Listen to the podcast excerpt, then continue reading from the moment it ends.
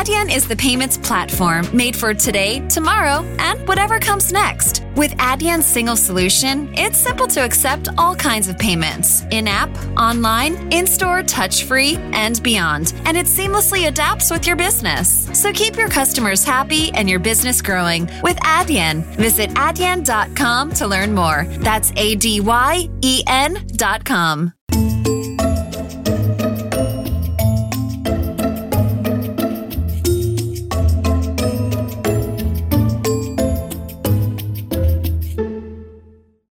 percurso passa muito pela, pela parte do áudio, uh, portanto, eu tirei jornalismo na Escola Superior de Comunicação Social, a minha vida foi sempre muito ligada à, à rádio, ao jornalismo, à, aos podcasts, numa fase posterior, mas não assim tão posterior, uh, eu tinha, tinha um objetivo profissional, gostava muito de rádio e era na, na, área do jornalismo de rádio que queria, que queria trabalhar.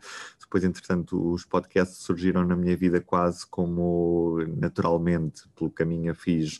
Uh, em rádio fiz um pouco tudo, desde relatos de desporto, fiz um programa para a Antena 1 através da Academia RTP chamado Vida de Estrada, que consistia em várias histórias à volta de uma mesma estrada nacional. Uh, portanto, fiz um bocadinho de tudo. Depois, entretanto, Uh, houve a possibilidade de, há mais de quatro anos, ir trabalhar para o público, lançar uma estratégia de, de podcast no jornal. Portanto, a partir de, desse momento, o público já, já tem, há, há cerca de quatro anos, tem podcast, tem um, um formato âncora chamado P24 e tem vindo a multiplicar os vários em vários formatos de podcast uh, a sua estratégia. Uh, portanto, temos podcast de política internacional, política nacional, temos coisas que vão desde o, o, nicho mais pequeno, como a ferrovia ou o fitness, e conseguimos expandir a nossa abordagem através da, do áudio. Portanto, o, o público é um jornal verdadeiramente multiplataforma e, e, e, estando presente em, em, várias plataformas e comunicando com, com, os nossos leitores e ouvintes através dos vários meios, conseguimos chegar a, conseguimos chegar a, a, a, muita, a muita gente. E efetivamente, neste momento, também estou a acabar um doutoramento em Ciências da Comunicação e a minha tese é sobre os podcasts em Portugal. Nós, no jornal, temos a possibilidade de, de, de termos jornalistas que são especialistas em muitas das áreas e um dos nossos jornalistas é especialista, que é o Alexandre Martins, é especialista em política norte-americana e o podcast consiste em eu uh, à conversa com com ele. E efetivamente o, o, o, Alexandre Martins eh, é um excelente conversador e portanto acaba por ser muito acaba por ser uma conversa mesmo muito engraçada também. Estamos sempre normalmente gravamos todas as semanas ou a cada duas semanas sempre que há motivos relevantes da atualidade norte-americana para, para abordar. Uh, acho que é um país que nós temos de estar sempre muito atentos pela sua posição na, na geopolítica mundial e que e, e, e, acabamos, acabamos com o podcast por criar ali um espaço diferente de, em que temos muito bom feedback por parte dos ouvintes, em que conseguimos explicar a quem não, não acompanha tão regularmente todas as, as, especificidades, as especificidades da política norte-americana, conseguimos explicar o que é que se está a passar e, e tudo mais. Um, pronto, e este é um, é um podcast que já dura alguns anos também, e que, que temos feito. A última sessão foi no Clubhouse, precisamente, no, na sexta-feira, e, e, foi muito interessante porque conseguimos contar com a interação dos ouvintes, uh, e, e, isso acho que é o, o melhor do, desta plataforma também, porque consegue criar um espaço de comunicação muito interessante em que efetivamente qualquer pessoa pode estar à conversa com, com ou jornalistas ou figuras públicas ou com quem quer que seja, esclarecer dúvidas. é, é, muito bom quando podemos lançar o debate e, e estar à conversa com pessoas e debater uh, assuntos através do áudio, porque é muito mais fácil também para nós explicar as nossas ideias através da, do áudio do que propriamente estar a escrever testamentos. Às vezes as pessoas também não os leem até ao fim, depois ficam ideias subentendidas, às vezes não se percebe a ironia, e então através do, do áudio temos essa, essa grande vantagem. A plataforma tem, tem potencial, não é? Portanto, ao estarmos a falar de, de uma plataforma de, de áudio que tem a capacidade de, tem a capacidade de deixar as pessoas exprimirem as suas opiniões de uma maneira muito mais uh, aberta do que se calhar em outras plataformas, porque o alcance da sua mensagem não está dependente de partilhas, de gostos, de tudo mais. Portanto, uh, estando, estando dentro de uma sala, uh, toda a gente que está dentro dessa sala acaba por ouvir essa mensagem. Portanto, não estamos aqui a falar de amplificar de certa forma discursos, claro que estamos ainda a falar de certa forma ainda de uma bolha, porque ainda a rede ainda está num, numa bolha muito limitada e, e, e, vamos perceber até que ponto é que ela pode crescer, até que ponto é que podemos ter salas com mil pessoas e, e ser uma coisa razoável ou não, até que ponto é que não vem o Facebook e copia a ideia e mata completamente a plataforma ou o Twitter Twitter ou o que quer que seja. Portanto, ainda estamos numa fase de, em que a rede é demasiado nova para se garantir eh, uma existência contínua depois de ataques exteriores, não é? Porque é diferente do copiares uma ideia quando a rede ainda tem pouco alcance e tem poucas pessoas lá dentro, e outra coisa é quando está toda a gente lá e, portanto, as pessoas já não migram para, para outras plataformas. Mas neste caso, se uh, as outras plataformas fizerem o que esta faz, provavelmente as pessoas já não vão ter interesse em entrar nesta plataforma, quem não está. E, portanto, vamos ver até que ponto é que o Clubhouse se consegue manter. Agora, eu acho que é, é, é, o Clubhouse mostra que a comunicação em áudio continua a ser muito relevante e que o áudio é um meio extremamente resiliente, não é? Uh, nós, é rádio, os podcasts, a adaptação do áudio ao digital vai provar que provavelmente é, é, de todos o meio que mais soube adaptar a este, este mundo e criar formatos muito, mesmo que sejam formatos nicho e muito fragmentados, nós conseguimos atingir franjas muito interessantes e ter números muito interessantes. Tenho pena que as marcas ainda não estejam a perceber totalmente o poder do áudio. Eu percebo que eu percebo que para as marcas, se calhar, seja muito mais importante ter um spot em televisão que alcança um milhão de pessoas, mas às vezes ter um podcast que atinge certos nichos e que as pessoas até nem passam à frente da publicidade e até ouvem todos os episódios e tudo mais, isso acaba por ser uma vantagem muito grande do, do áudio, dos podcasts e até pode vir a abrir uma porta para o marketing dentro do Clubhouse, porque sabemos que mais dia menos dia a plataforma vai passar a ter ou publicidade ou algo do género que a sustente e, e, vamos ver até que ponto é que até que ponto é que isso vai acontecer. Agora, acho que, é, que era muito importante o que está ainda a faltar para que os podcasts em Portugal cresçam, que a rádio continua a afirmar, eh, para que o áudio continue na, na sua estratégia de implementação cada vez melhor ao, ao, mundo digital. Acho que faz falta uma aposta mais clara das marcas. Já vemos marcas, por exemplo, a produzirem podcasts, faz falta às marcas ainda perceberem o que é que está dentro deste mercado e não terem medo de investir. Claro que eu percebo que para uma marca, por exemplo, a nível de, de reputação, seja melhor investir em rádio ou em, ou em, ou em televisão, mas aqui também há, também há pessoas, também há um mercado interessante e é um mercado que podem ter, o investimento pode ser menor, mas podem atingir franjas muito interessantes e às vezes atingir os nichos que elas estão à procura por um valor muito mais baixo. Mas tu tens um problema, que é, tu já sabes que o, a, as grandes plataformas estão a querer imitar esta ideia, portanto, e, e tu tens a possibilidade de, de haver uma, canal, uma, canabal, ah, uma canibalização desta plataforma num curto, médio prazo, porque é a partir do momento em que há uma plataforma que consiga reunir audiências interessantes, não tenho dúvidas nenhumas que a Google, que o Facebook, que o Twitter vão estar de olho nisto e vão querer, de certa forma, limitar o alcance disto ou então comprar para, para incluir dentro das suas plataformas. Eu acho que é muito interessante quando tu, tu vês o surgir de novas plataformas. Agora, até que ponto é que elas podem quebrar Uh, aquelas que já existem, eu acho que é muito difícil, pela maneira como estes monopólios se formaram, pela maneira como está toda a gente lá uh, e pela maneira como é difícil resistir ao poderio de plataformas que têm muitos milhões e que têm uma grande capacidade financeira, uma grande capacidade de marketing e que tem, uma, tem lá toda a gente, e a partir daí é, é, é muito difícil qualquer plataforma que, que surja assim impor neste, neste meio. E acho que o, o Clubhouse tem potencial, mas não sei até que ponto é que tem um potencial que não seja destruído a partir do momento em que seja copiada, não é? Portanto, e, e, e, o facto de ainda ser muito limitado, apesar de gerar um buzz muito, muito grande, uh, o facto de ainda não estar em Android, o facto de ainda não ser acessível a qualquer pessoa que queira estar na plataforma, de certa forma pode limitar o, o crescimento no, no, numa fase que é essencial, que, é, que são estes primeiros meses em que a plataforma está a explodir e até que ponto é que vai continuar ou não a, a existir no futuro.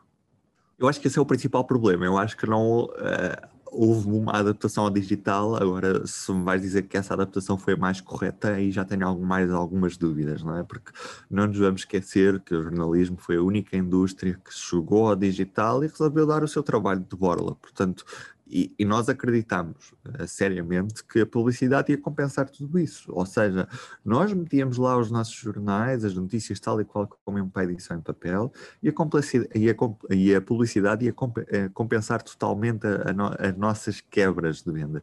E o problema é que hoje já percebemos que não, e o público hoje tem, tem muito claramente uh, definido que o campeonato que segue é o campeonato das assinaturas. Nós queremos ter mais assinantes, nós queremos que o nosso jornalismo seja uh, subscrito por mais pessoas, que possa ser financiado pelas pessoas cada vez mais. Uh, até, até mesmo porque percebemos que efetivamente é esse o caminho da publicidade e cada vez os jornais se confrontam com essa realidade. Claro que há uma.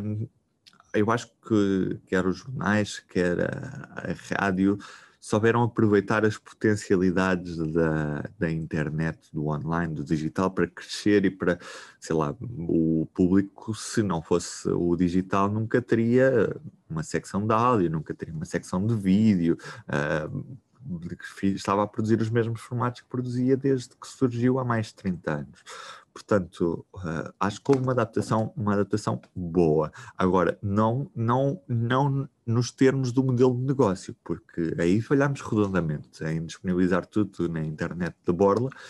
Nós uh, dissemos ao nosso público que pá, efetivamente eles podiam consumir tudo que não, não pagavam e de um dia para o outro nós começámos a pedir, não, agora vão ter de pagar. E as pessoas já estão um bocadinho mal habituadas, não é? Porque acham que os outros dão de borla, portanto não vão precisar de pagar, ou porque vão ficar a saber na mesma, ou porque podem piratear um jornal e mandar por WhatsApp, pelo WhatsApp, todas essas coisas. Eu acho que isso é que tem tornado um modelo de negócio muito complicado. Agora, especificamente em relação à televisão, eu acho que aí já houve mais dificuldades de adaptação. Em primeiro lugar, porque também é muito mais fácil tu adaptar meios uh, que são muito mais uh, flexíveis, como a rádio, como certa forma, os jornais a um mundo digital e a televisão, qualquer adaptação que faça implica um investimento brutal. O investimento em televisão é uma coisa brutal e há muito medo da, televisão em arriscar, quer seja novos formatos, quer seja em novas plataformas, quer seja em, em tudo isso, porque os investimentos são de tal maneira grandes que falhar é um risco muito, muito, muito grande. Claro que se nós vamos olhar para, para o share das generalistas, vemos que está em queda crescente nos últimos anos, que se formos olhar para uma pessoa que tem 20 ou 30 anos, as generalistas não estão a falar para aquelas pessoas. Ao mesmo tempo, sabemos que a televisão continua a ter um papel social muito importante, mas acho que a televisão é, é de todos os meios aquele que teve mais dificuldade em se adaptar ao digital.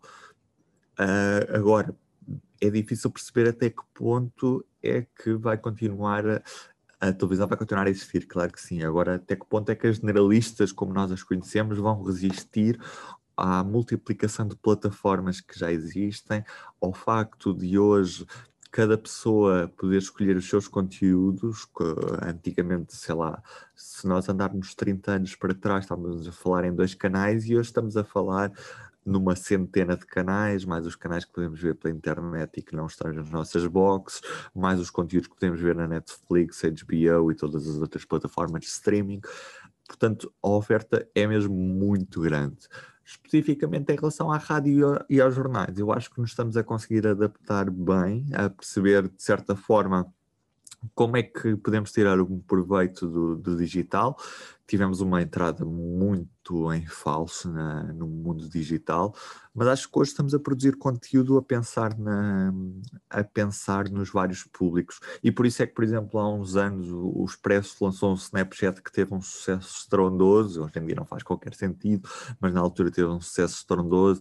Por isso é que o público tem hoje mais, mais cada vez mais podcasts e cada vez mais ouvintes. Estamos, uh, tivemos no mês passado um dos melhores meses de sempre, só, só, só foi ultrapassado pelo mês de março do ano passado, que foi aquele mês em que toda a gente procurou informação à maluca, literalmente, em que toda a gente queria saber novidades sobre o coronavírus e tivemos um pico de audiências brutal.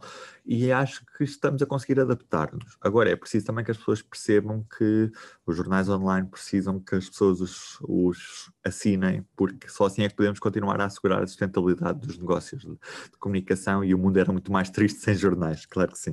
Paywall, apesar de ser de certa forma necessário, porque se calhar as pessoas também não assinariam de outra forma, porque nós chegámos a ter uma altura em que tínhamos os artigos fechados, mas se abrisses em janela privada, por exemplo, uh, conseguias continuar a ver, porque tinhas um limite mensal de artigos e facilmente tu conseguias ultrapassar esse limite uh, limpando os cookies ou abrindo em janela privada. Uh, hoje isso já não é possível. Claro que o modelo provavelmente pode não ser o mais correto. Também gostava de perceber qual é que era o modelo mais correto em termos de evitar que as pessoas abram a notícia e no segundo a seguir estejam a sair. Um, não te sei, de, imagina, a solução da Guardian funciona, uh, funciona num mercado muito globalizado, em que estamos a falar no mercado de língua inglesa, consegue alcance de audiências muito grandes. No mercado em língua portuguesa, ainda por cima em português de Portugal, é um mercado muito reduzido, infelizmente. E, e, de certa forma eh, a paywall pode, pode claro que nós tivemos quebra de audiências quando, teve, quando temos uma quando passamos a ter uma paywall, claro que sim, claro que foi uma, uma aposta que o público fez, claro que nunca tivemos tantos assinantes online como temos hoje é perceber um bocadinho também como é que podemos uh, combinar estes dois fatores de maneira a que também a paywall não se torne uma coisa demasiado agressiva e demasiado, sei lá, porque eu acho que se as pessoas tiverem uma má experiência quando vão ao site do público, provavelmente se virem um link do público nas suas redes sociais, não voltam a clicar, mesmo que tenham interesse na notícia. Eu acho que nós podemos tornar essa experiência do, para o utilizador muito mais simples. Eu, por exemplo, eh, como sou assinante do público, não é? Portanto, eu, a minha experiência de navegação no site do público é muito agradável. É? Não tem publicidade intrusiva, não tem nada do género. Eu, às vezes, abro em, em, modo anónimo para perceber como, como, é que está a experiência para um utilizador convencional e a experiência é mesmo muito incomodativa, porque abrem pop-ups, abrem coisas, a publicidade às vezes com autoplays e coisas do género. E isso, de certa forma, de certa forma é, é eu acho que, que é, é, é mau, é mau porque é a primeira imagem que as pessoas têm quando lidam com o site do público. Acho que não sei dizer qual é, que é o modelo certo. Eu acho que podíamos tentar suavizar isso, sim, mas também não sei dizer qual é que é a fórmula correta. Também não é, não é propriamente a minha área de negócio. Agora, sim, eu percebo o que tu estás a dizer e claro que sim, que acho que podíamos suavizar esse, essa, esse, esse modelo. Uh, acho que a paywall devia estar em um pouco menos de artigos do que está neste momento. E, e, e, acho que devendo estar nesses artigos não devia existir um limite nos outros artigos mensal. Acho que os artigos de pelusa e coisas do género deviam ser uh, ilimitados. Repara, tu tiveste nestes últimos quatro anos nos Estados Unidos e podes puxar até um bocadinho mais, os últimos cinco, seis anos, tiveste um, um caminho muito perigoso quando disse no jornalismo e no, nos, nas redes sociais que te levou a, a, em primeiro lugar, a condicionar uma eleição de tal forma que, que levou à eleição de Donald Trump, não é? Porque nós sabemos todo, tudo o que aconteceu no Facebook nessa altura e, e as mentiras que foram, foram propagadas através de publicidade paga e tudo mais e depois a forma como o presidente do, o anterior presidente dos Estados Unidos se aproveitou dessas falhas no sistema para poder propagar a sua mensagem, para poder manter a sua base de apoio muito fiel. E as pessoas efetivamente tu descredibilizaste de tal maneira o jornalismo, tu, uh, Donald Trump, presidente dos Estados Unidos, que, que tiveste alguma dificuldade em, em levar as pessoas a perceberem que estavam erradas quando acreditavam em teorias da conspiração e tudo mais. Uh, nós vimos agora pessoas que acreditavam em teorias da conspiração depois da eleição do, do, do Biden a, a, pedirem desculpa na, na CNN isso aconteceu por exemplo e, e mesmo mesmo políticos norte-americanos que pediram desculpa depois de terem seguido uh, terem seguido uh, teorias da conspiração. Acho que efetivamente há uma crença, havia uma necessidade de. Não havia uma necessidade, havia.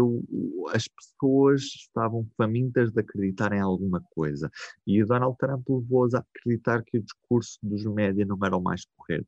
E a partir desse momento, tudo o que os médias dissessem contra ele uh, era, não era a verdade. E a partir daí tu consegues ter uma base que é literalmente de tal forma fiel que ele, ele chegou a dizer que não, se, se disparasse contra alguém na Quinta Avenida não perdia, não perdia um único voto. Portanto, a, a base era de tal forma agarrada àquela figura e àquela pessoa que acontecesse o que acontecesse, saísse o escândalo que saísse, quer fosse, por exemplo, Uh, não nos vamos esquecer, por exemplo, há um momento na campanha eleitoral, de, de, não esta última, anterior, que elegeu Donald Trump, que foi o momento da revelação do vídeo do, em que ele dizia que, que podia agarrar os metais de uma mulher sem qualquer problema.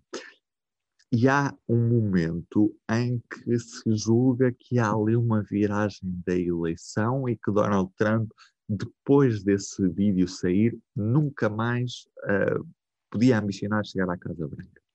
You coming to bed, hon? Yep, honey, I'll be, right there. Just gotta turn out the light.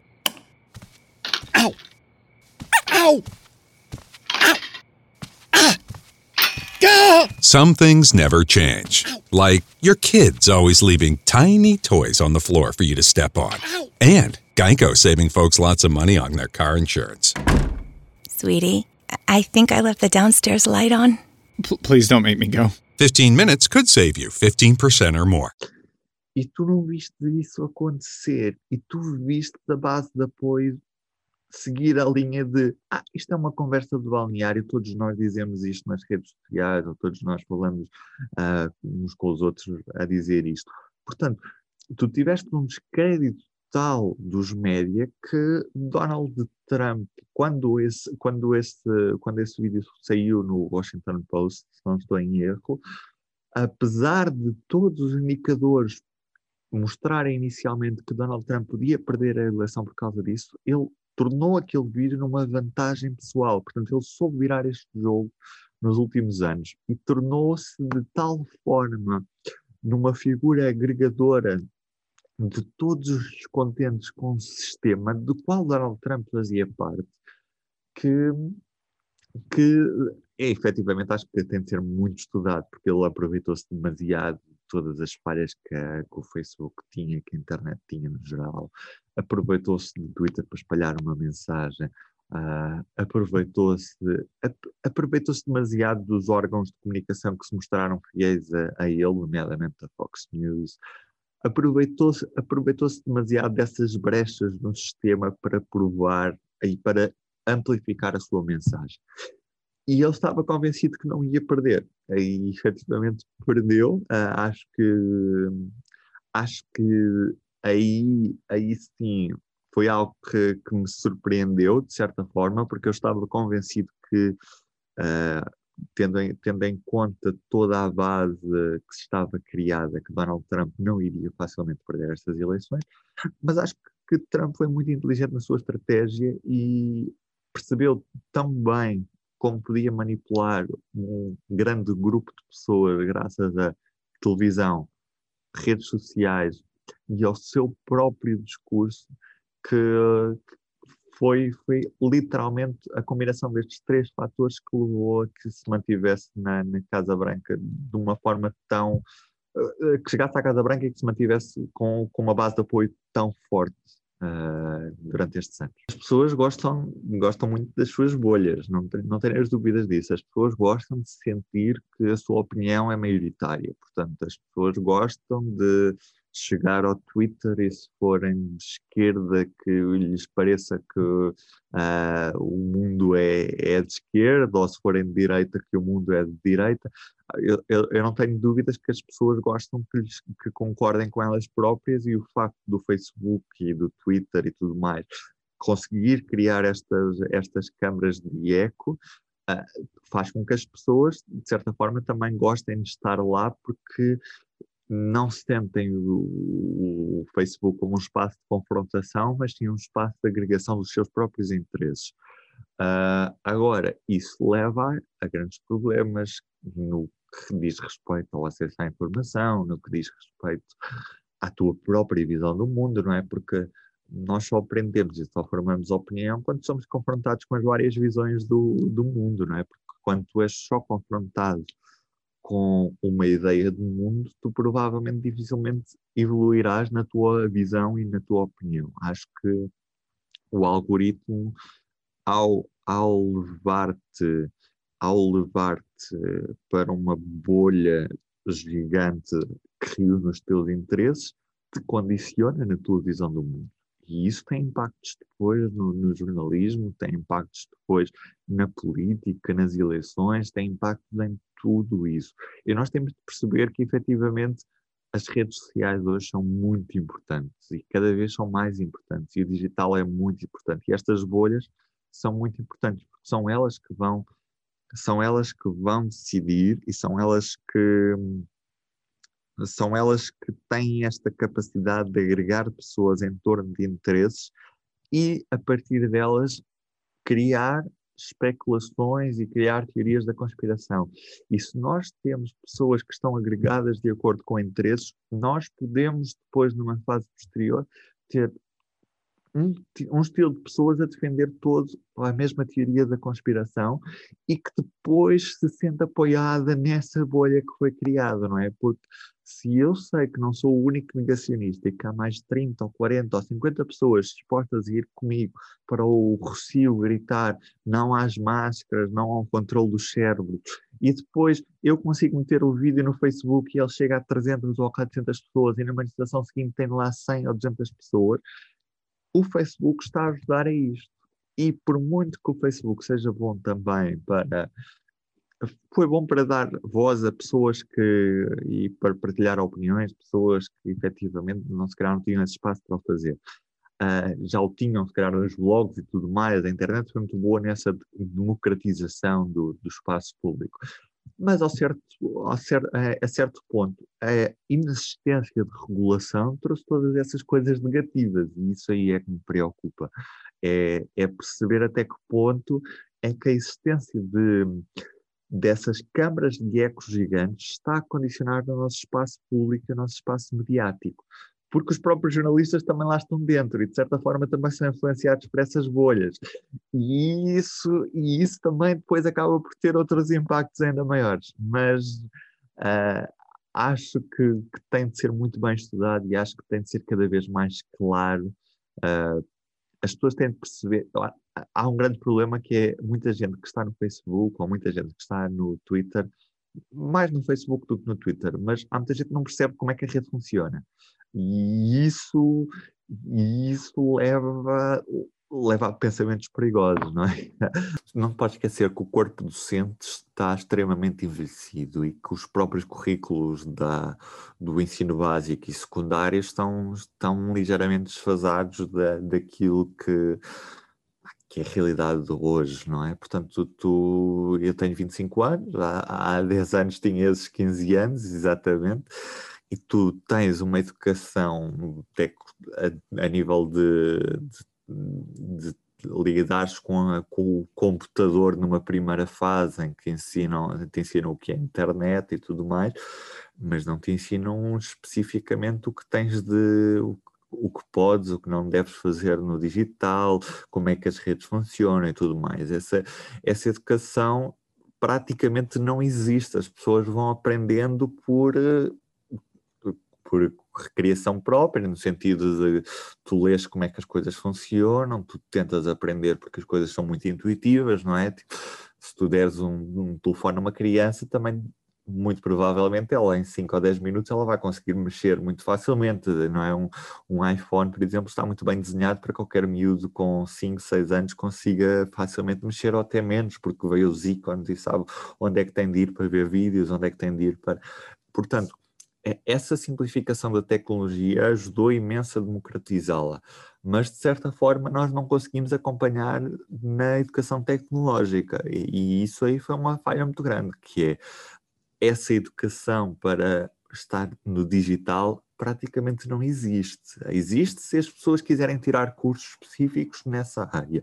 Agora, nos currículos gerais, temos de ter noção que temos um ensino que está muito desfasado da realidade. Claro que não podemos estar a mudar, uh, a mudar currículos todos os anos, mas também temos de perceber que já, já passaram alguns anos desde que há redes sociais, já passaram alguns anos desde que, desde que a internet como, como está hoje existe, não é? Portanto, se calhar temos de começar a falar melhor destas coisas e temos de começar a formar melhor os professores. Eu cheguei a dar formações a professores por causa de podcast e tudo mais, e eles próprios têm muitas dúvidas em relação à utilização de redes sociais, e eles próprios têm, não têm a formação específica para saberem lidar com a, o consumo de internet que os seus alunos fazem. Os alunos sabem mais do que os professores, em muitas das vezes, e isso é preocupante, não é? Portanto, se, se quem te ensina ensina sabe menos do que tu, de certa forma, de certa forma não te está a ensinar nada, tu é que estás a aprender com quem com quem queres ensinar. Portanto, isso é, isso é preocupante. Tu, tu nesta, neste, neste contexto das aulas à distância, tu tens professores que estão a,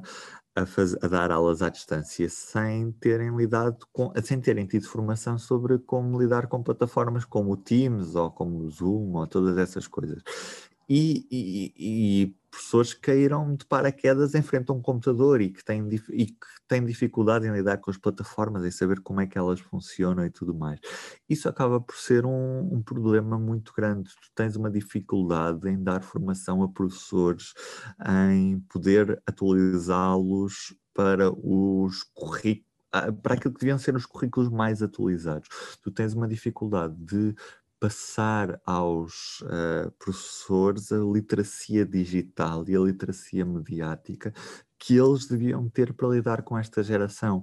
Tu ainda hoje uh, tens um problema, especialmente na minha área, a literacia mediática é muito reduzida em Portugal. Tu tens pessoas a escreverem para o jornal, a mandarem vir com a dizerem que o jornal está a ser parcial com um artigo que dizem que é uma notícia, depois vais ver é um artigo de opinião e as pessoas não conseguem distinguir que aquilo é um artigo de opinião de alguém e que aquilo não é a visão do jornal, que não é um jornalista que está a escrever. Há, há muito aquela ideia, sei lá, de pessoas que olham para a Cristina Ferreira, que está a fazer uma entrevista na televisão e dizem uh, jornalista ou coisas desse género, porque quem faz perguntas é um jornalista.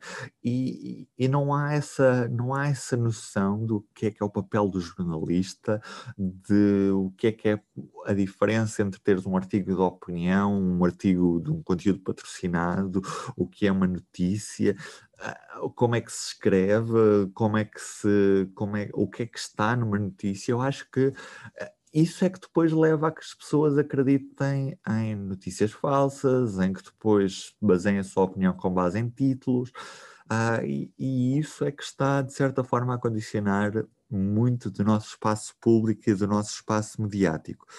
Um, agora, efetivamente, eu acho que o que faz falta, faz muita falta a Portugal, é um desenvolvimento da nossa educação tecnológica, da nossa educação digital. Ah, e isso tem de começar pela formação dos professores, muito mais do que a formação dos alunos. Não vamos pôr os professores a mandarem os alunos para a frente do computador, a ensinar a ligar o computador no sétimo ano ou no oitavo ano, quando eles já sabem isso de já há não sei quantos anos. Portanto, hoje não faz sentido a, o primeiro contacto que os alunos têm com o computador já não ser um contacto muito mais virado também para como é que se lida com a internet, o que é que, o que, é que funciona e não funciona, o que é que são as redes sociais, o que é que eu posso ou o que é que eu não devo fazer na internet, todas essas coisas. E isso ainda não é claro para os professores porque eles não tiveram a formação necessária e a informação suficiente para isso. Eu quando vi, vi isso e imagina, nós temos, quando estamos a editar um podcast, nós temos a capacidade de fazer corte e costura, e se eu não tivesse ética nenhuma, eu podia cortar as coisas e meter as pessoas a dizer coisas que não disseram, não é? Portanto, uh, e, e, isso, e isso já é algo relativamente perigoso. E então, quanto mais eu puder meter as pessoas a dizerem coisas que elas nunca disseram de todo, já nem é só, já nem é só cortar cheiros de uma conversa e meter noutra ordem, já é mesmo dizer eu quero que aquela pessoa diga uma determinada coisa. E depois o problema, o problema não é criar essas coisas, é depois fazer crer às pessoas que o que elas ouviram não é verdadeiro, porque uma mentira tem sempre muito mais impacto que depois uh, o contraditório da verdade, não é? Porque as pessoas gostam de acreditar nessas coisas, é normal, as pessoas gostam de acreditar no exagerado, gostam, de, de gostam do que, que, não é normal, do que é. Todas essas coisas acabam por ter um impacto muito grande que depois, por muito que tu faças desmentidos, que vás fazer polígrafos e coisas do género, não tem o impacto, uh, não tem o impacto que teve a primeira notícia uh, e que teve o primeiro áudio ou o primeiro vídeo que andou a circular na internet. E isso é verdadeiramente preocupante. Quando tu consegues meter pessoas a dizer coisas que elas nunca disseram, tu estás completamente a alterar o paradigma daquilo que é a comunicação até hoje em dia. Por isso é que eu percebo que o Twitter tenha tanta dificuldade, por exemplo, em meter um botão de editar. Imagina o que é alguém escrever. Uh, gosto de batatas fritas e depois aquilo já está em 10 mil retweets e depois a seguir alguém edita e escreve não gosto de batatas fritas. E vamos acreditar que 10 mil pessoas afinal não gostam de batatas fritas. Claro que isto é um exemplo parvo e o mais simples o mais simples possível, mas agora imaginem o que é isso, com estados de alma políticos, com coisas mais avançadas, não é? E com todos os perigos que isso tem. Agora, imaginem o que é em termos de áudio e o poder que o áudio tem para, para vincular uma mensagem. Se nós ouvirmos um áudio do António Costa a dizer uma determinada coisa que não disse, e se esse áudio circula na, na, nas redes sociais e tudo mais, quem é que o irá parar? Será um, um polígrafo que vai parar? Não, esse áudio já circulou, já está a circular na, no, nos WhatsApp, já está a circular nos mails, já está a circular em todo o lado. E isso é extremamente preocupante. E eu não tenho dúvidas que cada vez mais a tecnologia vai permitir que isso se faça e se faça muito facilmente e qualquer pessoa possa vir a fazer, se calhar até num site da internet e escolhendo um determinado, basta uma pequena gravação e, um, e escrevendo um texto, aquilo vai, vai naturalmente conseguir recriar a voz da pessoa. Agora, isso gera enormes problemas, especialmente quando tens uma cidade que tem muito pouca literacia mediática, e aí é que me preocupa. Isso é que me preocupa mesmo muito. Eu acho que, por exemplo, o, polígrafo SIC, o que dá no, no, no, jornal da SIC, eu acho que tem um, um impacto importante para uma sociedade que tem muita dificuldade em perceber o que lhe aparece à frente num feed do Facebook. E, e, acho que faz um papel importante na desconstrução de, de coisas que lhes aparecem, à, que aparecem à frente das pessoas e que as pessoas acreditam piamente que é verdade acho que eh, teoricamente aquilo não devia fazer sentido numa sociedade ideal, de todo. Agora, se me perguntas, faz sentido hoje em dia na sociedade que temos? Faz, porque há muita gente enganada que acredita em, em coisas que viu e leu na internet e que não consegue ter um pensamento crítico para perceber que ali está uma mentira. E, e isso torna, torna, torna o espaço público é, é, contamina o debate público e, de certa forma, claro que o jornalismo devia ser, é sempre um espaço de fact-checking, é sempre esse espaço. Mas as pessoas, ah, também elas hoje produzem informação, produzem coisas no, na, na, internet, produzem imagens que se tornam virais, produzem vídeos que são descontextualizados e esses vídeos depois também têm de ser desmentidos de alguma forma porque tomaram uma certa proporção. E acho que aí é importante que existam projetos como o Polígrafo, Hora da Verdade na TVI também, uh, portanto, o do Observador também, é importante que haja, é importante que haja esse espaço para que, para que também chega uma franja da população que, que não tem a literacia que nós achamos que tem. Nós olhamos muito, nós olhamos muito para o mundo das redes sociais a partir do, do olho dos nossos amigos e tudo mais. E nós sabemos que, especialmente se formos pessoas que têm uma formação superior e tudo mais, que a nossa bolha de interesse são pessoas que até percebem mais ou menos como é que os médias funcionam, que até percebem como é que as redes sociais funcionam. Mas há muita gente que está presente dentro das redes sociais e que não tem noção do, do, de como é que as coisas funcionam e que tem muitas dificuldades em, em conseguir detectar o que é uma fonte credível e o que é uma fonte não credível. E a partir daí está aberto o espaço para que se propaguem as maiores mentiras. E nós vimos as maiores consequências que teve nos Estados Unidos Vamos ver até que ponto é que vai ter consequências em Portugal nas próximas eleições legislativas.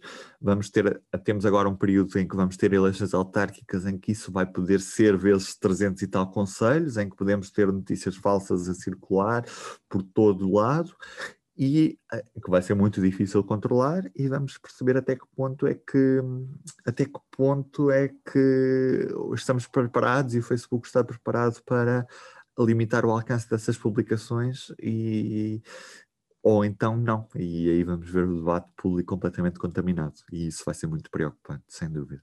Por muito que o polígrafo venha dizer, ah, ele já disse o contrário disto está a dizer hoje em dia. O eleitorado dele está-se, e desculpem a palavra, está-se a cagar para isso. O, o, porque não querem saber, literalmente. E, e, o André Ventura percebe isso muito bem, infelizmente, para, para quem acredita numa democracia plena e tem alguma dificuldade em ver que alguém se aproveite das brechas do sistema para poder progredir num projeto político pessoal e para poder ganhar espaço e cargos públicos e tudo mais.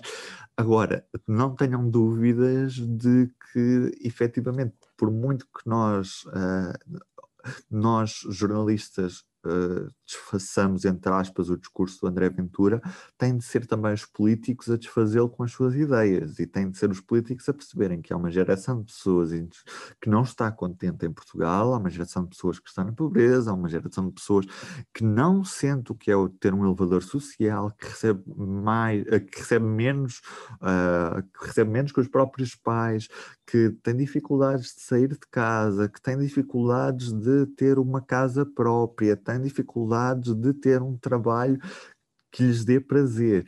E todas essas coisas estão a condicionar muito, uh, estão a levar a que haja um crescimento de alguém que vem com soluções miraculosas que não existem e que efetivamente não tem medo de dizer uma coisa hoje e de mudar de opinião amanhã, porque aparentemente o eleitorado não quer saber, não é? Porque ele há dois anos dizia que nunca se ia sentar ao lado da senhora Le Pen e ainda há meia dúzia de, de semanas apareceu ao lado da Le Pen na campanha eleitoral. Ou uh, ele facilmente diz que ah, vamos abrir uma investigação todas as assinaturas falsas que foram recolhidas e agora soube-se através da, da, investigação da grande reportagem da SIC que efetivamente eles andavam a pagar para que as pessoas assinassem, portanto recolhessem assinaturas e isso e isso mostra que há aqui uma grande incoerência, mas também que o eleitorado não está muito preocupado com isso.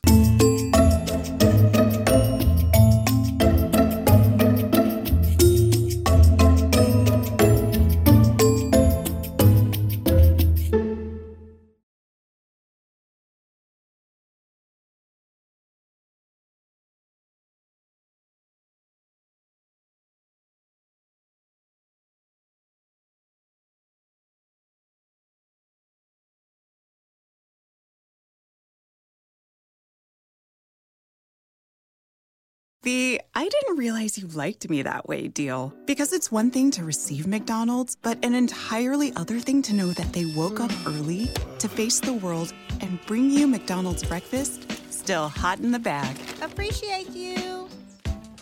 There's a deal for every morning. Now grab two loaded sausage burritos for only three bucks. Prices and participation may vary. Single item at regular price cannot be combined with any other offer or combo meal. Ba-da-ba-ba-ba. And we're back with breaking news. Coke Zero Sugar might be the best Coke ever. That's right, Jim. Make sure. Oh, Jim. Ooh, yes, this tastes like the best Coke ever to me. We're on the air. I need to try it first. With zero sugar and refreshingly delicious, is Coca Cola Zero Sugar the best Coke ever? Pick up a half liter six pack from your local giant today.